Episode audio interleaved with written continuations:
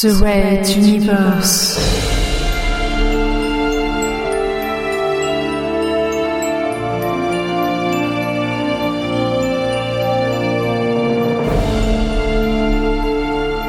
La plus grande saga galactique jamais entendue en podcast.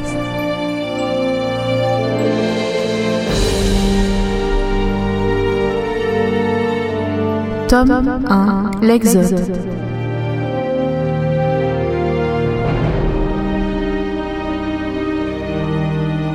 Chapitre 1 L'envol de Materwan. Onzième partie.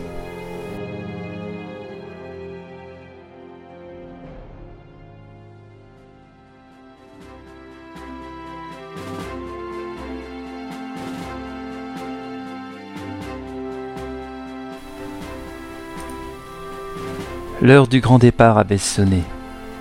Était venu le moment des séparations, les regards humides croisaient les adieux plus démonstratifs, tandis que d'autres voyageurs observaient le fond de l'univers, le cœur ouvert à l'avenir. Pour l'occasion, certains sas d'accès et certains hublots avaient été ouverts. On avait même laissé toutes les massives portes des hangars béantes, augmentant de fait le chaos des adieux. Phil terminait d'installer ses affaires et son chat dans sa cabine. En tant qu'officier, il avait droit à une cabine personnelle, quelque peu étriquée, certes, mais largement suffisante pour Vivagel, celui-ci nécessitant surtout la présence d'une moquette, d'un lit et d'une télévision. Il sourit d'ailleurs en se demandant quel genre de rediffusion allait être proposé durant le voyage de plusieurs années. Vivagel deviendrait-il un amateur de vieux téléfilms?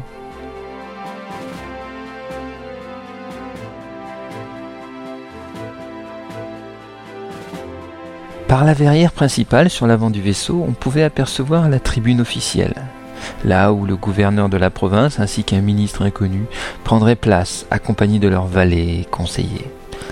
D'ici une heure ou deux, ils allaient tous lire leur discours, probablement félicitant les courageux pionniers, allant installer la race humaine à des distances encore jamais atteintes par des civils, leur souhaitant bonne chance, blabla, blabla, et surtout bon débarras.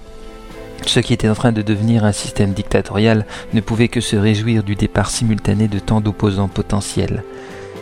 Il était probable que des espions ou des pièges avaient été installés à bord des vaisseaux. Il allait falloir les trouver et les neutraliser. Peut-être des balises ou des bombes, qui sait. Il fallait être pragmatique. Même content de les voir partir, les futurs dirigeants de Materwan avaient très certainement pris des précautions. Et c'était également une partie de la responsabilité de Phil de veiller à la sûreté des matériels et à leur bonne tenue.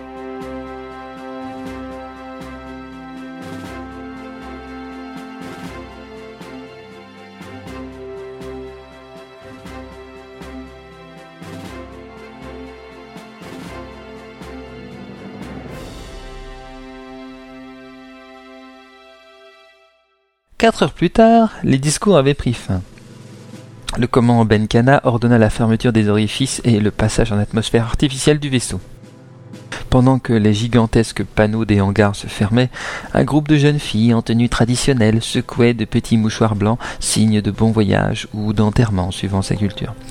L'orchestre philharmonique de la province joua un air pompeux, duquel était, dit-on, inspiré le futur nouvel hymne planétaire de Materwan, une manière simple mais peu subtile de congédier les candidats au départ.